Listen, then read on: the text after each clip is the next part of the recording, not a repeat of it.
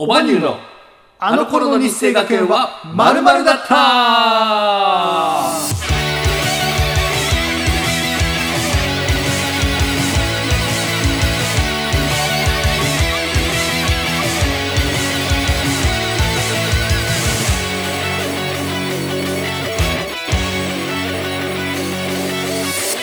さあ、始まりました。この番組は世界一面白くないエンタメユニット、オーバーニューの二人でお届けする世界一面白くないラジオ番組、あの頃の日生学園は〇〇だったでございます。はい、えー、ダウンタウンの浜田さんや今田耕司さんが在籍していた日生学園出身の我々が母校である日生学園でのエピソードをただただゆるくお話ししていくラジオ番組となっております。はいお相手は、えー、普段はフリーランスで映像制作をしながらオーバーニューで音楽活動をしておりますゆうすけと普段は介護士と作曲家、えー、オーバーニューのボーカルプログラミングを担当させていただいております。令和の一級さんこと一級総順。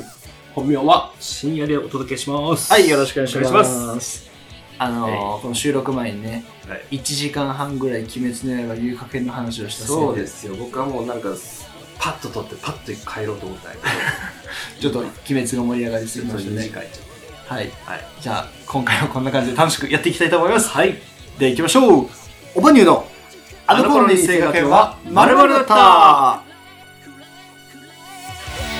この番組は4月から音楽映像作品の配信が決定しております。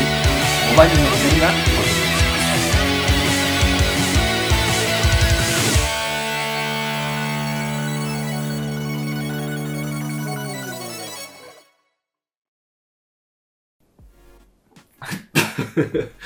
またニュースみたいになるところだった。俺はい、改めまして、えー日生学園第二高等学校第28期生ですね。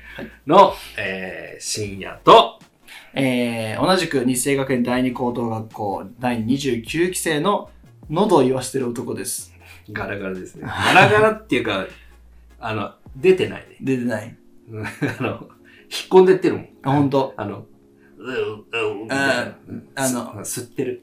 あの多分ね花粉症でうん。あの鼻がやられて喉呼吸しかできんくなって多分それで乾燥で。いかれちゃってますねああ、なるほど、なるほど。はいすいませんちょっと体風邪はなじゃないけど喉がねいかれててお聞き苦しいかとは思いますがよろしくお願いいたしますはい。すいませんえー、まあ早速ですが、はい恒例の乾杯にはい移りましょう。ちょっとね、前々回と、前回、前々回とね、あのー、1時間ぐらない何分喋ったんよ？うんちょっと喋りすぎたね。そううん、なっけと思って。俺も編集しとってさあれ？と思って超えたな1時間と思って長かったよね。曲曲とかつけたらうん、まあでもあのエピソード的にはやっぱりちょっとまあ、まあ、ちょはっと、ね。はななむしろ話し足りないぐらいのとこはあったんでまあそうですね。日生学園といえばって感じそう。そう脱走の話とえっと伝達式の話ですよね あれはねちょっと話してまだまだ話し足りないんでちょっとさすがにね1時間じゃねです足りないですけ1時間ど足りないな。またなんかね全然機会があったら話していきたいなと思ってますはい。はいというわけで、乾杯しましょう。移りたいと思います。う最近はもうねこればっかりでね尾崎真也の誕生日に買った恵比寿の。まだ1ヶ月経って未だに残ってるっていう。そうそうそう。6本。6本カップ、6本カップ、6本パック。6本パックで買って まだまだ残ってます。まあこれこれ飲んであと2本残ってるわ。まあ、いかに普段飲まないかそう。そうそうそうう。ゆう。すけくんはね。で。もこれ本当に美味しいんでねごめんなさい。僕も毎回これなんですけど最近これで乾杯したいと思います。しんやくんは何でしょうか？私は、あれですね、あの、荒垣結衣さんがうん。宣伝してる、みんなの、あー。みんなの楽器、今は星野源さんの奥様になってしまいましたが、ちょっと前も飲んどったやつですよね。そうですね、朝日の、まあ、復刻版生ビールといううことで、ん昔の居酒屋で朝日の 昔の居酒屋で出されてた朝日のビールですね。はいはい、はい、でこっちが新垣結衣のつばですか？ここれは新垣結衣の唾をソーダで割った、あのカクテルです。それはただのそうだよ多うん分つばはそんなに濃くないからあそう、そっか。つばはそんな濃くないからね全部つばでいってほしかった粒か。全何時、なん、なん、何日かかるこれ？いやーこれだけでそう汚ね話してるね。さすがにガッキーの唾でも俺は飲めん。うん、俺も無理だわ。うん。それは飲めない、さすがに。うんもう多分ここで匂いくると思う。きついね、さすがに。え、シアン君それ何でしたっけ？血水話やな。これは、えー、ジン、ジン。水神？あの、水神様。水神様？水神、水神、あが、あがめてる？水神ソーダってなんかこの、どうですか？去年の、去年か？去年のあ、そんぐらいだね。年末ぐらいからなんか、冬ぐらいからちょっとそんぐらいだっけ？宣伝し始めてませんでした？なんか俺はね、友達から勧められて飲んでみたら、?CM で。美味しかった。そう。まだ流行ってないっていうのがね、うんキャッチココピーみたいな感じ、キャッチフレーズというか。今結構でも、だいぶみんなに知れ渡ってる感そうですね。居じありますよね。酒屋さんとかでも置かれてるところがあるみたいで、うんうん水神ソーダ。えー、まあ、ハイボールに追いつけ、追い越せで売り出したみたいな感じだと思います。強えな、敵が。でもまあ、ハイボールもね、ジャンルで言ったらまあ同じようなうん。ラインじゃないですか？まあ確かに。あの、ウイスキーとジンと、ウォッカとそうですっていうね。ところで、はいはい。まあ、アルコール度数40%っていうね、まあ、やまあ、それなりのジンはね、ジンですけど、まあ、そのままのじゃなくて、ソーダ割りで、うんまあ、水神ソーダ水神ソーダ美味しいですからスタイル。で、ちょっと、まあ、チェイサーでね。うん。まあ、チェイサーの意味がよくわかんなくなってくるんですけれども、はい。では、えー皆さんもですね、お手元に、えーソフトドリンク、お酒、まあ、などなどごとご用意いただきまして、はい素人がぐだぐだと喋る番組ですので、はい。えーぜひね、一緒に楽しんでいただけたらと思います。はいそれでは、乾杯の準備はよろしいでしょうか？でしょうか。じゃあ、開催しましょ会社しましょう。う。せーの。まあ、この音やっぱ何回聞いてもいいな。一応言っとくけどね、はい。ボシッって音ね、うるせえんだよ。あの、マイク的に。毎回音下げてっから、そこだそうなんだ。これだけでけ。。めんどくさい。じゃあちょっとあの触る帯域なんだね。そうそうそう、キーンってなっちゃった。なるほど。ボリュームそこだけ下げて、耳障りな帯域が出てんだ、この。カチッってとこでね。何ヘルツ？あちょそううちょっとあ、せ、せん、いい勢いでアナライズしてもらって、ちょっと何ヘルツ、その辺さ、知りたいじゃん。やっぱミミックスする上でさ、どの帯域が水耳障りかってやっぱ知っておきたいから。出た自分のフィールドになったら調子に乗るやつ。知っておきたいですよね。皆さんもね、知っておきたいです。自分、人間の耳にとって耳障りな帯域がどこか、な何ヘルツあごめんなさい、ちょっと僕そこまでは分かんなくて。あー、浅いな。うーん、いい気を使えないんだ。いけ分かんないです。あー、そっか。うん。じゃあ、輝度上げてこう。喜怒輝度上げてこう。喜喜怒なんですか？あの、輝く度合いでき、度は、あれ、輝度じゃない。なんで映像の方来ました？音だけで音、音ダメだったら、輝度、輝度上げてこう。音がダメなら輝度上げてこう。喜怒。輝度じゃない。あ、合ってるよ。輝度合ってるよね。喜怒。懐かしいな。我々のね、昔の MV の時にそんな言葉がね、学びましたからね。はい。では、乾杯に移りたいと思います。では、皆さん、今週も一週間、お疲れ様でした。お疲れでござんした。いきます。せーの。乾乾杯杯そこはいつもスローです。前スローやったんですよ。前もスローだったよ。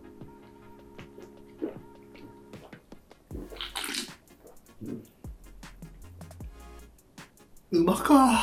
あー、懐かしい。あの頃の話だ。お前いつから生きてんねん。俺、俺、平成2年生まれって言ってるじゃん。うん。違う、これ。俺、昭和30年生まれだから。相方変えた方がいいかもしれん。俺、もう、60、60、60。60、60。俺のお父さんよりちょい下か。あ、ゆうすけのお父さんまだ60いってない？いや、ちょちょちょ。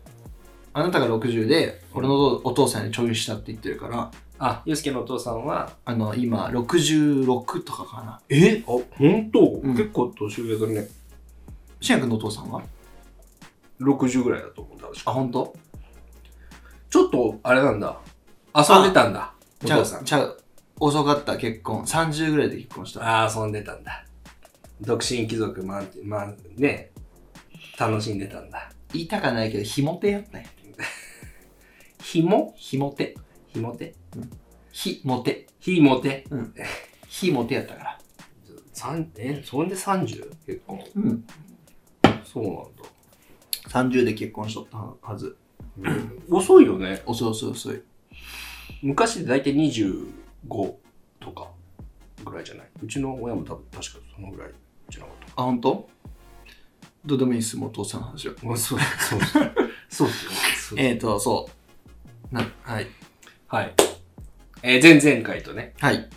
えー、すこす、す、すこす、すこすこに長い。もうごめん、無理無理やり変な単語作っちゃったけど、めちゃくちゃに長い、えー動画でしたが、動画、音声、あラジオ聞いていただきまして、本当にありがとうございます。ありがとうごいざいます。ありがたいことにコメントもいただきまして、めちゃめちゃ長かった。あのー、長かったね、あの、ね、1時間と、最新のやつが1時間。最新が1時間。5分ぐらいだったね。そう。1個前も55 55分とか分とかだったもんね。俺あれに関してはごめん、あの、編集中のデータしか聞いてないわ。完成したやつもちょっと流しで、何再生確認もしたぐらいで。あ、そうなんだ。そう。フル尺ではね、俺編集してないじゃん。うん。だから見るの楽しみなんだ。いや、楽しいよ。だから編集した時楽しいけど。楽しみなの。毎週日曜日楽しみなの。自分のの番組だけど。うん。あの、まあもちろんね、その、ミスがないかとか、もっとこういう言い回しがとか、もっとこう言えたらいいなとかっていう、そういうね、のを探るために見るんだけどう、ん。やっぱなん、なんかね、面白いよね。俺は大体ね、あのー、あれ、キャチャチャプターがあるじゃないですか。うん何秒にこの会話みたいな。あれで大体もう探っちゃってるから、もう、もう、もう、もまあだって編集してたらそうだよね。あの、ん別に改めて見る必要ないもんね。う、そだってもう聞いてるから編集中に。う、そう。そうだよね。最近ちょっとね、ここ2話ぐらいね、がっつり聞けてないな。だから僕は喋りっぱなしでで帰るだけなんで、うん。やっぱどんな感じになってるかっていうのは、ある意味楽しみなんですよ。あ、ほんと。あのやっぱ反省点は多いですけど。うん。と言ってもらえると、はいなので、前回の配信内容、今回はね、生かしてね。長いね。うん、長いね。ということでね、コメント、一番新しいものは FF さんの、まあこれは別に質問とかではないですね。どちら、まあもう、どちらも微妙に悪そうな抜け感をどこかで強制された感じを受けると。なるほど。あの、日清賢者物申すの頃は、うん。ちょっとね、あのキャラを作っていた感じでやっていたので、だいぶ、ちょっとじゃないですね。だいぶちょっとじうゃないね。ん。あれは、あの、今俺ら見れへんからね。ちょっとそうそうですね。うん、恥ずかしすぎちょっとて、無理してた感あった見てられないですからね。その頃と比べるとちょっとね、申し訳ないですけど、あの、まあ、今の方が、まあ、ナチュラルな感じでやらせていただいてます。はい。えー、そして、じゃあ質問の方に移っていきたいと思います。はい。じゃあ、前々回の方からね、はい。行きましょう。お疲れ様です。現代の侍さん、ありがとうございます。ありがとうございます。いつもはね、本当にお聞きいただき、そして質問もいただき、ありがとうございます。えー何度も質問に答えていただきありがとうございます。浜田正さん正俊さんや今田耕司さんの在学時の日生学園のことは他方面から聞いたり YouTube に残っている映像で把握していましたが、お二人が大学していた頃の日生学園の転換期の話を聞くことができて感謝の極みです。いやこちらこそありがとうございます。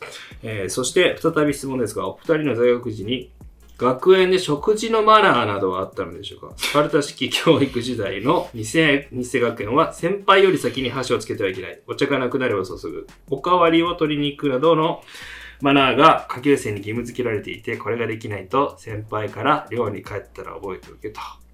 言われ、制裁の対象になったそうですと。へいうことで。すが、お茶とか、なんかその、あーそうですね。お茶ぐらいかな。まあ、あの、し正直、多分この現代の侍さんが見たのは、相当昔のやつだと思うんですけど、我々の時はそこまで厳しくはなかったっすよね。食事に関しては別にそうですね。うんあの、まあ、みんなでいただきますは絶対にするんですけど、あの、部屋ごとに。そうそうそう。言っても部屋ごとですよね。うんその、マジで食堂全体でいただきますとかは、そうです。昔のやつは、あの、まあ、見たことある方は、あの、ご存知かもしれないんですけど、あの、代表みたいな人が、こう、食前の合唱ガンジーみたいな、みたもうなんか、で、いただきます。で食べるんですよね。いただきますつって。それはな、全体はなかったよね。なかったなかった。だけど、量ごととか、クラスはどうだったかな？昼飯の時は。なかったと思う。でも俺、両ごともあんまりあった記憶ないんですよね。部屋は確かあったよ。本当？うん。俺あんまり覚えてないかもしれない。なんかあった気がするなあのー、あったかもしれないけど、でもそんなにね、強制させられてるようなことでは、うん、まあ確かに厳しいイメージはないうん。かな。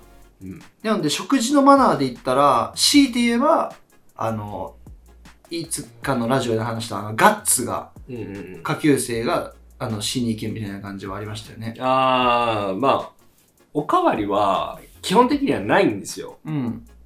なので、まあ、おかわりイコール、ある意味ではルール違反なんですけど、うん。まあそれを下級生がやるとかはありましたね。まああとお茶を、お茶を取りに行ったりとか、そういう雑用ですよね。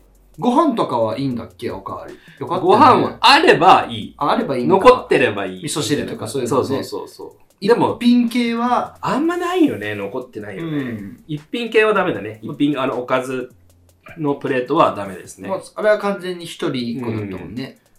それを取りに行けみたいな感じはあったあよね。ったあった。あの、だから先輩が後輩に。あれですね、ご飯とかもそうですけど、男子寮はほぼほぼ残ってないので、ん。女子寮のとこまで行ってた気がする。あったわ。うん。でも女子寮の方に男子生徒が装いに行くと明らかおかしいから、うん。なんか変な風に見られるみたいな感じはあったよね。うん。まあだけどまあそこは、ね、別にご飯ですからね。うん。そういう感じは、うんああったよね。めちゃめちゃ厳しかったわけじゃないけど。そうですね。うん。まあ、軽くパシられるぐらいそうのそうそうそう。感じでしたね。うん。それで言ったら普通の学校、あ、ごめん、普通の学校は食堂ねえか。食堂ねえな。ねえな。あ、だから食堂のさ、食堂はそうなんだけど、食堂にさ、食堂にだけアイスの自販機があったんですよね。セブンティーンのね。セブンティーンアイスが伝説のあったんですよ。あのよく、はいはいはいまあまあ皆さんも、今でも、まあね、その辺にありますけど、うんスーパーとかに。うんもう、あれは、食後ね、大行列ができるやば。かった。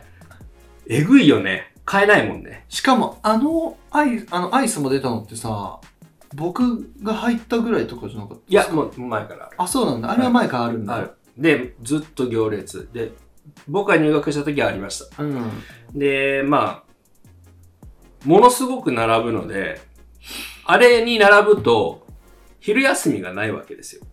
ああ、並んでる時間が、ね。だから買わないんですよ。うん。昼飯の後には絶対に。うん。だから、なんでもない時に、ガラガラの時に行くんですけど、あったわ。なんでもない時に行くと、ほぼ売り切れです。人気のない商品以外は。ああ、そうなんだ。あのね、なんか、ちょっと変わり種の、なんか、チョコミントじゃないけど。じゃないけど、なんか、な邪んと。なんとかプリンとかさ、はいはいはい、はい。なんかそういう、ちょっと変わり種はあんま人気なくて、チョコやっぱクッキーとかそういうのは、王道のやつはもう、速速攻、入ったら速攻売り切れる。うん。だからみんななんか並んで買うんですよ。で、しかも基本的に先輩が並んでたらやっぱり、ね、何？どう、そうじゃないですか。ああ、そういうことね。さ先どうぞって感じね。だからね、あの、買えないんですよね。好きな味が。が。うん。俺でもそこまでアイスで、あのー困った記憶ないけどな。まあ僕も別にそんなに食べてて、食べててたわけじゃないので、うん。うん。でも、並んどるのあんまめちゃくちゃ並んでまししたよ。た。あ、本当。あ、でも、あれだね、お菓子が導入されてからあは確かに変わったかもしれん。そっちの方に流れたもんね、うんお菓子の方にも。そうそうそうそう。やっぱ甘いものを食べれるのが、ああそこしかないから。アイスしかなかったん当時は。から、だから、行列してたのかな。なるほどね。まあやっぱ、別にそんなアイス僕好きじゃないんで、うん好きじゃないってまあ好き、まあ、美味しいですけど、うん。アイス嫌いな人おらんよ。うん そうだね。あの、な、何をそんな並んでまで買うんだろうっていうはいはいはい感じでした、僕は。なるほどね。でもみんな並んで買ってましたね。あ、あったね、アイス。アイスはね、アイスあったね。もう売り切れるスピードはえげつなかったですよ。あと、俺が多分ね、2年生ぐらいの時からは、あそこの食堂のアイスの、あのー自販機の隣にカフェできたの知ってます？あったよね。あったね。でも、あそこってよさ、く覚えてるね。あったけど、一度も使ったことないよね。ない。ほぼほぼ。多分ね、一度ぐらいはあるかもしれんけど、もう、もう、ほぼほぼ使った記憶がないよね。あれも、もうなんか、生徒がちょっと運営してるような。いやーもうマジそれすらも覚えてないんだよね。なんか微妙な感じだったもんね、本当に。でも一応あったよね。なんか謎のあったあっ、た謎のうんなん。かカフェ、カフェスペースみたいなのできたのは覚えてる。うん。結構、後半の辺でね。そうん。う。でも、あれが、その稼働しとる時間帯っていうのが、多分みんなが部活をやっとる時間とか。そうなんですよ。だから、い、い、い、いけない。そうそうそう。深夜くんとかみたいに、サッカーとかをしっかり取り組んでた人は、吹奏楽もそうでしょだって。普通にだって、いけんかった。授業終わったらだって、行かなそうかったそうそうそう。で俺、多分部活やってなかった時期とかあったから、その時とかに多分い、あの、行ったのかなって感じはあるほどねある。そえ？の、うん。な、何を売ってたんだよ。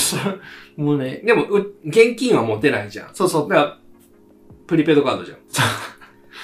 あ、こここれ出したらまた長くなるからプリペイドカード。な。まあまあ、簡単に言うと、日生学園の生徒は現金は禁止です。じゃあ、俺、俺、も持っとるで、俺。あ、持っとる、うんマジ？え、レベル高いな。レベル高いでしょ。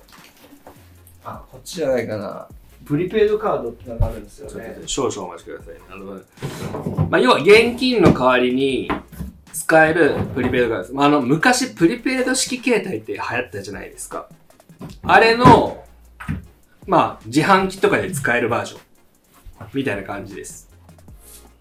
だから3000円分だったかな。そう、この、このカバかなんかわからんけど。これね、うん。まあ、み、ちょっと見えづらいかな。ボケるかな。ボケるかもしれない。こういう感じなんですよ。うん。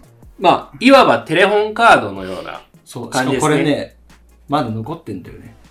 ちょえ1000円ぐらい残ってる。めっちゃ使えるじゃん。そう。え、アイスだったら、まあ、8本ぐらい食えるよ。そう。で、これね、あの、初期のプリペイドカードは、使った時にこの、今ね、この、これ2代目のプリペイドカードなんですけど、確かにこれ残高出んかったよね、前。そうそうそう。2代目はね、残高と使った日付が出るんですよ。ほんとで、1代目は普通にもう、あの、残高もわからん、あの、もうマジ不便利なカードだったんですけど。入れんとわからへんよ。そうそうそう。これね、最後に使ったのが1月27で、多分これ、1000円ぐらい残ってるから、1月27っていうと、本当に、それこそ前回で話した伝達式のちょい前。もう、もうラストのね。そう、だから多分当時の俺は、もう、残り数百円残して、気をずっと持っておこうと思って、あーあ、もうあえて多分そうだと思う。だって4日間さ、自販機使わんってえぐくない？そう、ないと思う、そんなことは。日常生活で。そう。だから、もう、そう、だね。あ？えぐくない ?4 日間使わんそうだね。あれ？そう考えるとちょっと怖いな。1000円も残してさ、だからやっぱなんか意図があったんじゃないの、なんかしら、その時の俺はそう思っとったやろ。あのー、そうなんですよ。まあ、何を買うにしても、とりあえずプリペイドカードなんですそう、ね。プリペイドカード。これなんですよ。これが必要なんですよ。お菓子買う、購買でね、お菓子とか買うのもこれやね。こう、購買は、付けか。付けっていうか、あの、請求か。なんかちょ、直請、あ、でもなんか入れんかった？こうやってビッて。いや、購買はなんかね、そういう支払い系やったと思う。そのなんか、書いて、書類を親に支払いしてお菓子ってさ、その場でこれじゃなかったっけ？カードリーダーみたいなのななかったっけ？お菓子はそうだった気がする。だよね。でも、ほ、あの、そのせ日用品と T かシャツとは、かは、さすがに、もうそんなのプリペイドだと3000円分なんで、一回、あの、一瞬で消えるんで。これ一回3000円なんで。確かお菓子は、その、今で言う、あの、クレジ、なクレ、あ、クレジットカード読み取り機みたいなのあるじゃないですか、うんスーパーで。ああいう感じので、なんかプリペイドカードをピッて入れて、やると、そこでまあ、計算されるみたいな。はいはいはいはいはい。で、日用品とか学校指定品は、なんか伝票みたいなやつにそうそう、書書いて、でそれを購買に持っていくと、まあ、月の末かなんかに、あのー、学費としてそうそう落と引き落としで落とされる料費とかと一緒に。そうそうそう、これね、3000、1枚3000円なんですよ。そう。うん。で、途中から変えたじゃないですか。書いた書いた。購買で。うん。僕1年生の時に、これ月1枚だった気がするんですよ。あ、ほんと？うん。え、もう月1あの、限定なの？プリペイド、プリペイドカード欲しいやつみたいな感じで、あの先生が注文取るんですよ。はいはい。で、あの手挙げて、あの、先生がチェックして、はいはいはい。で、まあ、それを銀行ひ引き落としですよね、うんその料品に足して。うん。だから、簡単に手に入らないから、みんな、これが貴重で貴重で、はいはいだから使いたくないわけですよね。うんだから先輩とかは、悪いやつは、後輩のプリペイドカードでジュース買わされるんですよ。あー、なるほどね。お前ジュース買ってこいや、みたいな感じで。それも厄介なんですよね。なるほどね。そうで、あとこの、今ね、ここに日付と値段がこうバーってこう使われるとテレホンカードより詳細やな、これ。うんうん。だって残残高とかも詳しく出とるし。そうだね。で、昔これがなかったんで、あの、あの、もうないのは分かってるんですけど、もう、残ってるプリペイドを手当たり次第入れて、ジュおース、ジュース飲みたいから、あった気がする。もうなんか、手当たり次第入れて、はいはいはい。あ、これ、あ、これいける。あこれこれダメだ。ピッピーピッピーピッピーって書いてくるんですよ。あ、もうこれ入ってへん。あった。ね。うんで、結局買えないみたいな。あー、それね、ちょっと覚えてる気がする。で多分、もどかしいのがね、30円とかあ40円だけ残るとか。で、ジュース一杯確か最低ね、60円ぐらいだったと思うんですよ。60円と。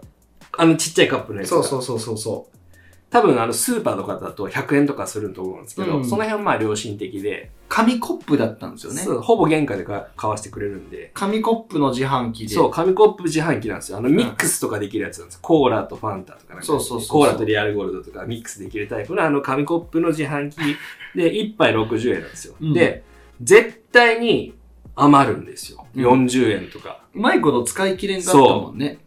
端数がどうしても生まれちゃうから。それが悔しかったね。だって、50円残したら、その50円だけ使って、残り10円は別のカードとかそういうのが使えんかったから。確かそれできなかったもんね。そう、だからもう50円のやつはもう破棄するしかないみたいな。そういう感じだったもんね。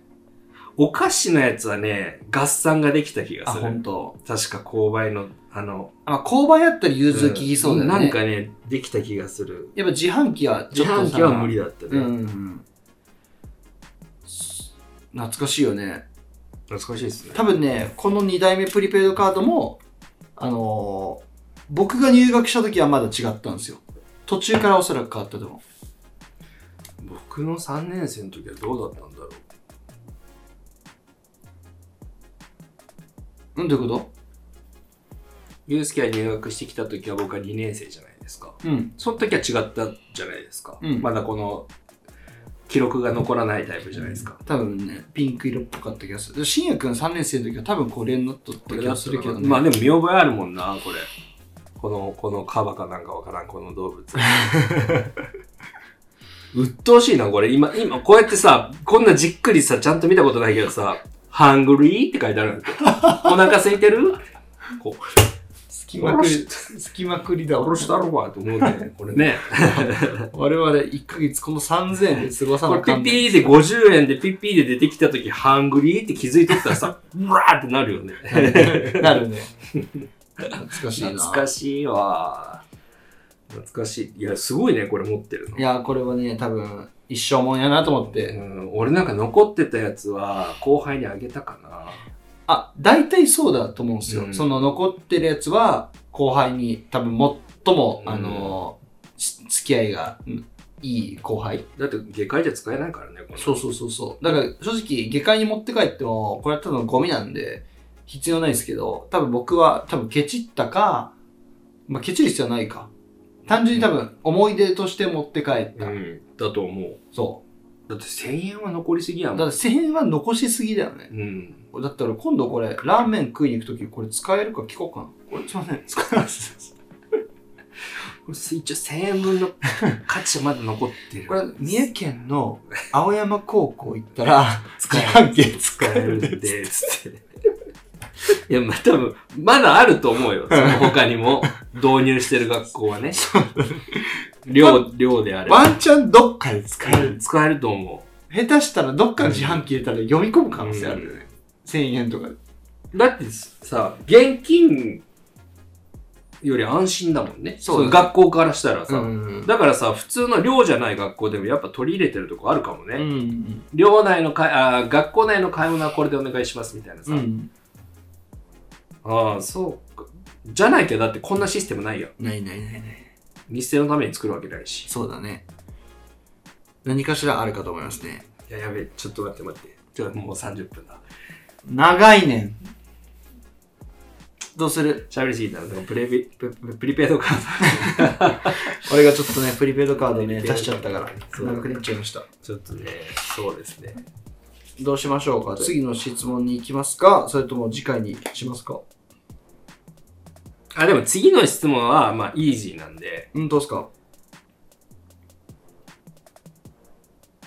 うん、これ、うん、行きましょ ?OK。う。まあ、量の話あ、ね。ね、まあ、50分ぐらいで終わるやろ。そうやね。じゃあ次僕読ませていただきます。いろいろカットしても。あ、曲はいい？もう挟ま、挟まなくて。あ、これ質問読んだら曲いこうか。あで、最後ちょっと、ちょっと喋って終わりましょうか。そうしましょうか。じゃあ、えっと、次も現代の侍から、侍さんから、あと、はい。ご質問をいただいております。はい。お疲れ様です。いつも毎週の日曜日がラジオの更新日なので楽しみにしている今日この頃です。はいこちらこそありがとうございます。日生学園の応援歌はスパルタ教育時代と同じように拳を振り上げながら歌っているということに少し驚いています。第22回のラジオで流れていた曲ですが、企業をテーマにしたドラマに起用できそうな気がします。多分トゥルースライフのことですね。はい。えー質問ですが、日生検事が物申す物申しても出てきた、出てきていましたが、各寮の名称と、どのような生徒さんたちが各寮に振り分けられていたかが気になります。ラジオで答えていただければ光栄です。のことです。はい。まあ、これはもう、イージーですよ。イージーです、ね。イージーっていうか、まあ、決まってます。当たり前の話なんだけど。えまず、寮はいくつありますか？ー、えー、よ4つですね。全部で4つ。4つ。はいまず1つは女子寮です。これはもう清純寮と言います。うん。それはむ昔はわかんないですけど、うん僕らの時代は清純寮と言いました。で、もう1個。あで、男子寮が3つあります。1個は行政寮と言います。強制寮、もう1個は経典寮。経典寮、もう1個は側典寮ですね。側典寮。で、行政寮は何をするとこですか？行政寮というのは、どんな生徒が入るところですかね？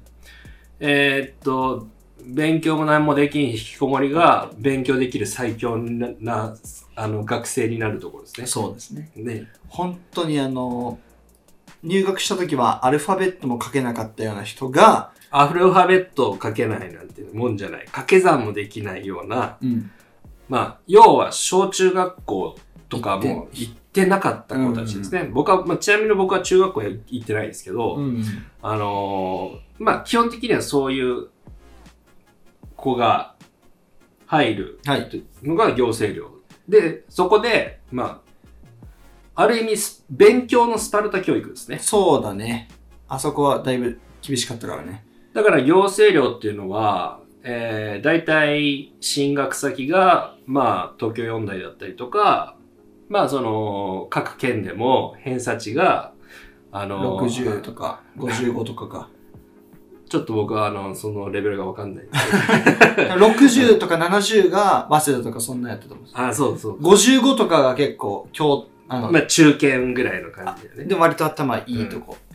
そうなんですよ南山とかそんなんじゃないかな？レベル高い大学に入るうん。んですよ、必ずね。うんだから掛け算とかできなかった子が、うんあの、東京四大とか入るわけですから、そものすごいスケジュールで勉強をさせられるという、僕はね、一度も入ったことないんで、うん。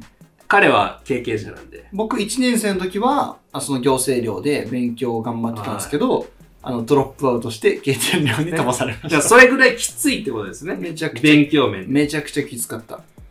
でもあれすごかった。本当に教育のシステムがしっかりしてて、僕も本当に追い込まれすぎてう、んあの、英検準2級を受からなかったら、あの、なんかするぞみたいな感じで落と落とされとって、あの、結果受かったんですけど、もうそ、なんだろうね、もう、1日英単語100個覚えたんですよ。あーそれができるぐらいもうしっかりあの、考えられてたスケジュールでしたね。デイリーテストってあったよね。あったデイリーテスト、あれね。毎朝ホームルームの時に英単語のそう。意味、あの、べん、あれだよね。多分あのね、教科書あるじゃん。なんとかワード。えっと、ちょっと待って、あのね、難しいやつはシステムって呼ばれとったやつ。あ、そうそうそうそう、システム英単語。システム英単語ともう一個あったよね、あの、英検3級までのやつ。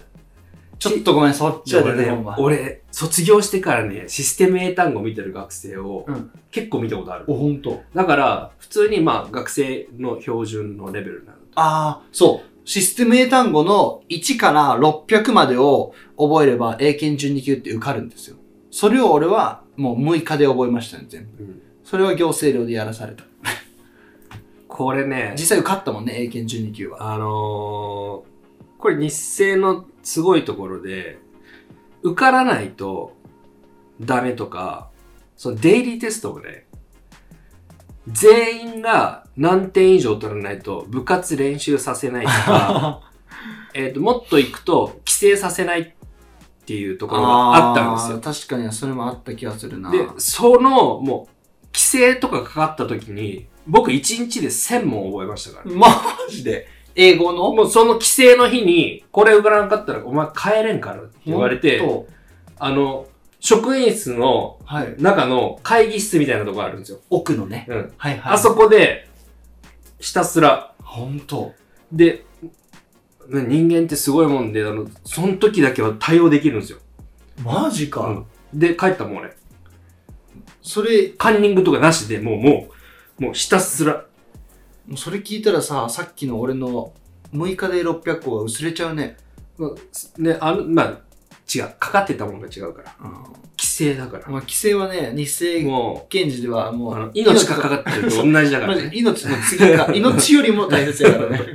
とにかく帰りたいとにかく家帰りたかったんこんなもんで帰れるなんて冗談じゃない。もう日頃からやっとけっていう話ですけど、はいはいはいはい。そう、ご、だから合格点に、この日とこの合格点足してないからっていうのが確かなんか累計されてて、その分合格して帰れって言われて、うんそれが1000問とかって、もうふざけんなよって専なって、気合入っとんな。ふざけんなってなったんですけど、もうやんなきゃ帰れないからやなるしかない。るほどね。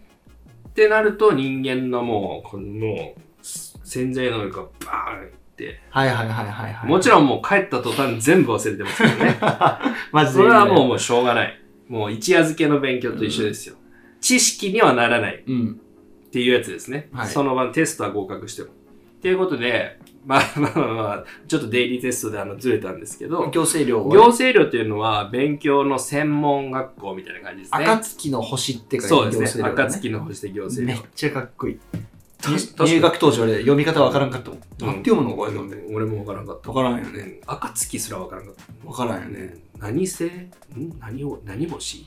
ん？っていう感じだった。そこがあの、男子寮の一つの行政寮というところですね。そうですね。勉強に特化した寮です。はい。だからまあ、引きこもりだったり、不登校の、えー真面目な子がうん。行く寮ですね。で、次に、経典寮っていうのが、えー、経典寮ってあの、尊敬の敬に、うん。あのー、天天、国の。天国の天、天国ってなんかあれやな。天天国、天下の天っていううん天感じですね。経典寮っていうところ。ここは、えーっと、いい言い方をしいいしたらいい言い方をしよう。うんいい言い方をしよう。だって、いい、いい、だって上の方はいいから。そうだね。上のうん人たちは。まずいい言い方し俺ら、が、うん、あの、そうですねうん。経典寮っていうのは、あのーまあ、残念ながらあんまり勉強はできないけれど、うん。でも、まっとうに学校生活を送りたい。そう。っていう人が部活も頑張ってたりとか。そうそう、部活をやってたりとか。っていう子たちが集まる寮ですね。うん。だから僕らみたいな雑魚がうん。経典寮には行くわけですよ。そうそうそうそうそうそう。まあ言ってみれば、負け組です。悪い言い方。悪い言い方をするとね。もちろんその中でも、あの、いい大学に進学される方とか、います、います。たくさんいたんですけど、まあ基本的に多分あの、基本的にそれはもう、あの、上の人、上の人っていうか、そうあの、ちゃんとしてた人だけですね。経典の中ででもも、2階2号の人たちだけそうそうそうそう。2 階2号のエリート組だけ。2階はエリートなんですよ。そうそうそうエリートっていうか、経典でも、まあ、勉強が経典の2階は、経典と行政の間ぐらいだねそうですね。行政から漏れた人みたいな。そうそうそう行政寮は、あの、規模が小さいので、そうそ入れる人が決まっ、人数が決まってるんですう。よ。確か60人ぐらいしか入らなかった気がする。そう。うんで、K, K 点と側点は、まあ人数は結構入れるんで。2、300とかってね。ね。うんそんなおったっけ？ああ、そんな、おらんか。ね、200ぐらいはおったのまあでも何百人はおったと思う。うん。なんで、まあその行政の、そのスーパーエリートから外れた、外れたというか、まあ行政に入りきれなかった子たちも K 点にいるので、うん。あのーそういう人たちは、K 点の2階にいましたね。そうね、それこそ寮長だった小川くんとか、うん。あのーまあその他鶴鶴さんね。くんとかね、あと、とこない。まあでも2階は優秀だっていうイ2メージある階は優秀。うん、2階2、3号は優秀。そう。で、経点量は、まあ3階まであるんですけど、うん基本的にフロアで大体その、区別をしてあるんですね。の、ランク付けされてるんですよ。だから1階が、あの、雑魚です。そう1階はもう、もうね、あの、どうしようもない人たちが1階に入れられます。でうんそう僕は1階2号を経験してます。そう1階。いもう最低ランクですよ。うん一番量感室に近い落ちこぼれが集まる1階2号っていう部屋があるんですけど、僕はある、ある時期そこにいました。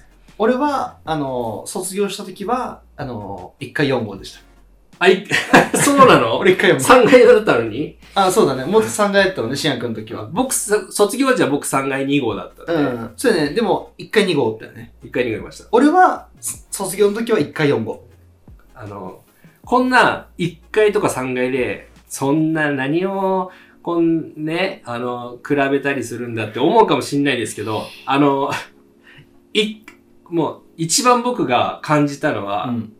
もちろんね、あの悪い悪い先輩とか見ましたし、うん。怖かったし、っていうのもあるんだけど、うん。一番感じたのは、1階2号は、ベースにカビが生えました。あったね。あの、シアン君の楽器のベースにね。はいカビが生えました。はいはいはいはい。湿気が、あそこもうなんかもとね。う、あそこに全部集中しとんかなぐらいのう、ん。あれなんですよ。もう夏場の湿気エグかったですよね。ああ、なん一か。回にもう入ったら、ちょっと、匂いがね匂いもそうだし、あの、なんで、なんていうの、音、あの、なんていうんだっけ、あの、どれ？音質、音、なんだっけ、ビニールハウス。ビニールハウスうん。みたいな感じなんですよ。ああ。もわんっていう。湿度とうん温度の高さと、うん。あと臭さ。うん。だから、その臭さっていうのは、多分、生徒のあらゆる 持ち物に カビが生えてるんですよ。で、僕、その、夏、家に帰って、で、あの、サブのベースみたいな、まあ、ああんまどうでもいいベースをうん。置いといたんですね、うん普通に。帰ってきて、帰ってきたネックがうん。緑色になって、マジで？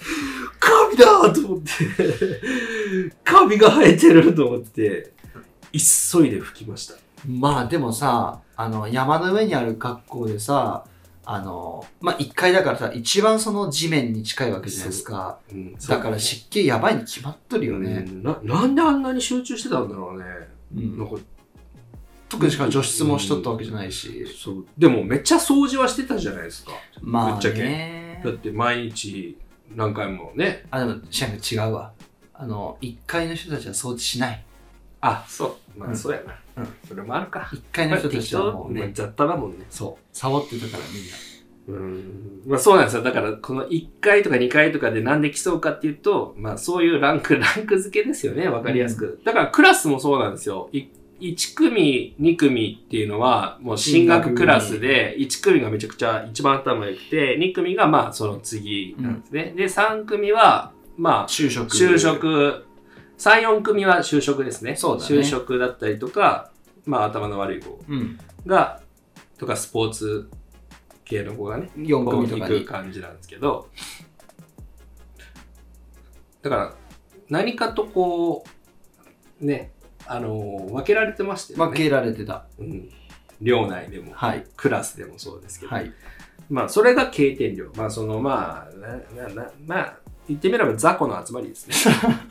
すごい雑多な言い方をすると雑魚の集まりです。そう。で、結局我々もその雑魚の集まり寮から卒業しました。そうです。雑魚の集まりの中の雑魚ですけど。そうですね。うんそうなんですよ。で雑魚を統括する人たちはすごい人たち。そうそうそうそうそうそれ行政から漏れた人たちです。小川くんとかね。そうそうそうああいう人たちはまあもう立派な方々ですから。はい。はい。で、もう一つ、測定量というのはもう単純に、まあ、スポーツ推薦とか、そういうので来た人たちですね。測定量の測ってあの計測の測だよね。えー、そうですね。確か。そう。で、そうだよね。計測定って言葉がちょっとあるかどうかわかんないんですけど、うん。でも確か計測の測に点違が。う。計測の速じゃないあ、。本当？計測の速の三髄を抜いたバージョンだね。あー。もうこの辺ではもう頭の悪さをね、助長してるんですよそうそうそう。あの、そうですね。あの、か、かい、かいかい。回、回、り。カタカナのリみたな。はいいはいはいはい。に、あの、天下の天ですね。で、うんで測天量って言って、昔は天神量天の人。で天神量っていうのが、まあ、測定に変わったんですけど、ん。えー、まあ、サッカー、野球、卓球、あと何かあったっけ？ラグビバスケ。ー、バスケうん。ですねこの、他まあ、辺のスポーツうのん推薦の子だったりとかが入る量ですね。うん。だからあれなんですよね。野球部とかサッカー部って、まあ、あの、昔は全国大会行くぐらい強かったですし、うん卓球は僕ら在学中もインターハイとか出てましたし、全国とか行っとったよね。行ってた行ってた。で、バスケ部もまあそこそこ強かったのかな。だって沖縄から来てた子とかいるからね。あほんとバスケ、僕の同級生で。だから、まあ側転はまあ、うんだ一番厳しい量ですね。厳しか、厳しそう上限関係が一番厳しい量だったというのは聞いてます。我々は本当に、あの、側転は経験してないですうし、ん。特に俺は、あの、側転めっちゃ怖いイメージあったから、まあそうだね。だからあんま怖いイりねメージしかない、情報なかったですね、あそこの量は。うん、でも僕らが3年生の時は、なんか K 点で悪いことしたやつは側転に飛ばされるっていうのがあったんですよ。た。で、逆に側転が無理ってなった人が K 点に来るっていうパターンもあったんですよ。うん。け、で、そ、それは何人かいました。経点落ちね。うん K 点、K 点落ちか、もう側転で罰ゲームみたいなうん。感じはありまあし。ったたあった。俺もあったもん。その、一時期あの、部活やってなかった時、はいはいはい。それこそさっきカフェとか行っとった時に、はい言われたのが、あの、担任の教師に言われたのが、あの、お前部活やらんかったら側転送るぞって言われて。もうだから、あの、教師からこの言葉が出るっていうことでね、やっぱりそれぐらい恐れる場所なんですよ、側転って。そう、しかも、なんだろうな、もう側転って各部活ごとで、やっぱりもう絆が生まれちゃってるから、まあまあまあ、そその部外者が行った時に、基本的にやっぱいじめに遭うじゃないですか。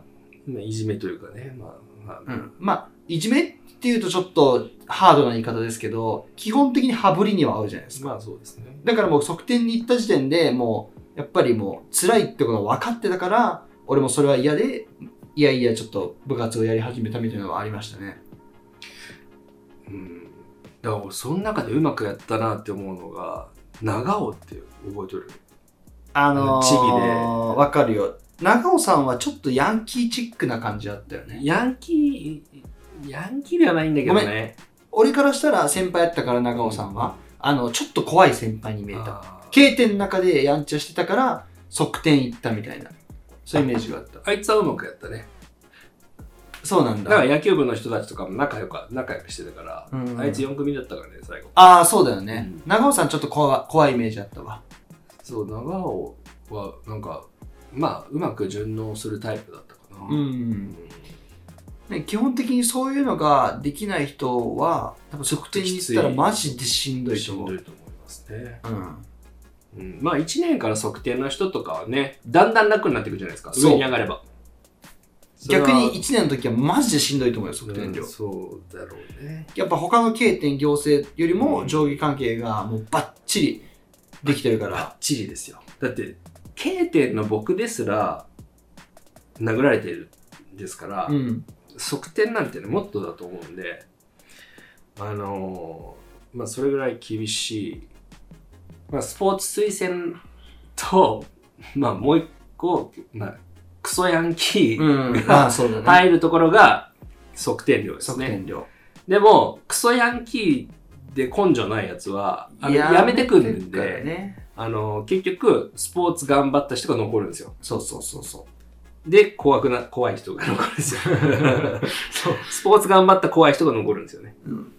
だから、おのずと強いとそして1階に筋トレルームもあると。暇つぶして筋トレするから余計強いんですよ。そうだね。うんだから高校生なんでみんなここんな体してキバキだったからね。だから。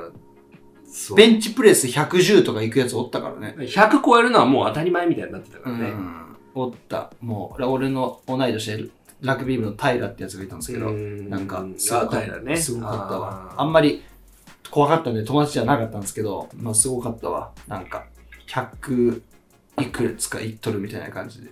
まあ、こう、ずんぐりした感じのね、そうそうそうそう。そう、そんな感じで結論から言うと、その、寮は4つあって、1個が女子寮の成人寮。で、1個は勉強の行政寮。1個は雑魚の経典寮。で、1個はスポーツの側転寮っていうね。そう4つがありましたね。はい。そうだね。うん。だから結局、経典量って、こう、あれなんで、側転怖い。経典量雑魚。行政頭いい。成人は女子寮って感じ。うん。経典はやっぱ雑魚なんですよ。そう。あの、でもね、こうザコザコ言っとるけど、我々もザコだったから、うんあの、別にそんな悪く言ってるつもりはないんですよ。そうなんですよね。あの、悪口とかじゃなくて、なんかいい意味の雑魚というか。そうそうそうそうそう。うん面白いやつばっかやったからね。そううん。そう、逆に言うと、キャラ立ちしてるのは K 点だと思います。うん。個性的なやついっぱいいたんで、うん。で、みんな頭悪いんで、もう、ほんと面白かった。面白い、な、なんなんだ？不思議な国みたいな感じだよね。そうだね。本当にいろんなキャラがいた。もう本当に、本当にいろんなキャラクターいたいたんで、まあこれは話し出すとね、ちょっとね、あれなんですけど、うんあのーそう、だから、そ、K っていうの良さはそこかな。うん。個性が潰れないというか、そうだね。うん、なんかそ、その、こ個性的な子って基本的にいじめられたりとかするじゃないですか。はぶられる対象にはなりますからね。そういうのないですね。ないね K 点は。絶対誰かと友達だし、うんで、そいつをあえていじめることもしないし、しないしないしない。っていう感じでしたね。なんかいい量ではありましたね。はい経典量も。もちろん。まあ平和な量ですよ。うん。そんなあ感じので。は。そんな感じでしたね。ちょっとね、また50分ぐらい、50分ぐらいいったんでね。とりあえずここで一曲流してもいいですか？一曲流そう。はい。じゃあ今日は、セカンド流そうと思います。セコンドって何？はい。ということで、ここで一曲聴いていただきましょう。作詞作曲、一級総順の終わりので、ないやあ、ないや。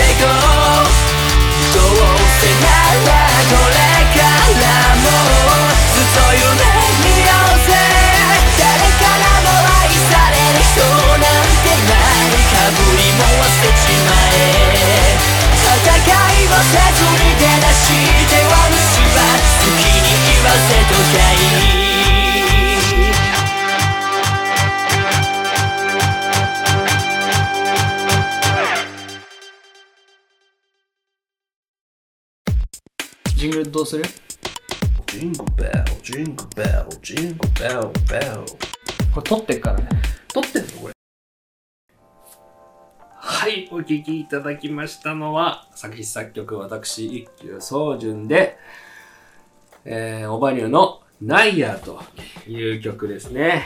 ありがとうございましたえーこれ1、あれ、イントロから流すタイプ？イントロから流すタイプ。これなんか2番でもいいかなと思ったよ。あ、ほんとうん。なんか今まで1番で来たじゃん。うん。全部、全曲。うんだから今度2番、全部で2番で流すみたいな。なるほどね。のもいいかなって。オッケー。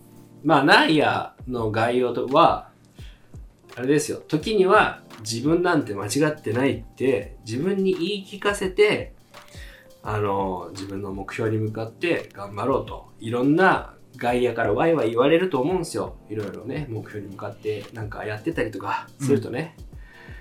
あの、いろんな雑音が、ノイズが入ってくると思うんですけど、まあそうやって不安になった時、それで自分がやってることは間違ってないって言い聞かせて頑張ろうよっていう曲でした。ありがとうございました。ありがとうございました。というわけで、あの、今回はねですちょっね、とね、もう、もう1時間いったからね。うん気合入っとるね。まあいや、だから、あの、喋っちゃう。そう。喋っちゃうんですよ。もうこれはもう、あれですね、現代の侍さんに感謝しなければいけないですね。そう、いろんなもうトークテーマをいただいて。あの、収録前は、あの、今日どうするテーマってな何話すって言ってたんですけど、結局引き出されちゃってるから、そやっぱり、あの本当に質問していただくことっていうのはありがたいですので、うん。あの誹謗中傷でもまあいいです。うん。全然何でもいいんで、とりあえず聞いてみてください。あの僕らもそれで思い出すことたくさんありますし、あの本当にありがたい、うん。助かりますので、あのぜひぜひこれからもご質問あの募集しておりますので、えー今回も1時間ということで喋りすぎたのでう。、喋りすぎだ。はい。今日は急速に締めたいと思います。急急速エンディングで。急速エンディングです。急速エンディングで。バチコーンも終わりに向かっていくんで、終わっても大丈夫ですかね。そうですね。はい。というわけで、あの、本日も最後までご視聴いただき本当にありがとうございました。えっ、と、Google Podcast、Apple Podcast、Spotify などね、音声メディアでも配信しておりますので、バックグラウンド再生をね、楽しみたい方はそちらの方をご視聴いただけますと幸いでございます。そうですね。はい。では、ここまでのお相手は、普段はフリーランス映像制作をしながら、オマニューでは音楽活動をしております、ゆうすけと、えー普段は、えー介護士と作曲家、そしてオバニューの作曲、間違えたボーカルプログラミングを担当させていただいております。令和の一休さんこと、一休総順本名は深夜でお送りしました。本当にここまでご視聴いただきありがとうございます。ありがとうございます。また次回もご視聴いただけると幸いでございます。ございます。よろしくお願いします。はい。でではまたお会いしましょう。また来週また来週 !See you next time! Bye bye! いや、喋っちゃう。喋っちゃう。喋っちゃって出血してるからね。乾燥。うん出血してる。乾燥がひどいよ。俺、喉の具合もどんどん悪くなっとる。だからもう明日以降で直すのは。もう今日今日はしょうがない。今日はしょうがないもう一本あるから。もう一本ある。もう一本あるから。はい。じゃあ次回の収録もね、頑張っていきたいと思います。楽しみましょう。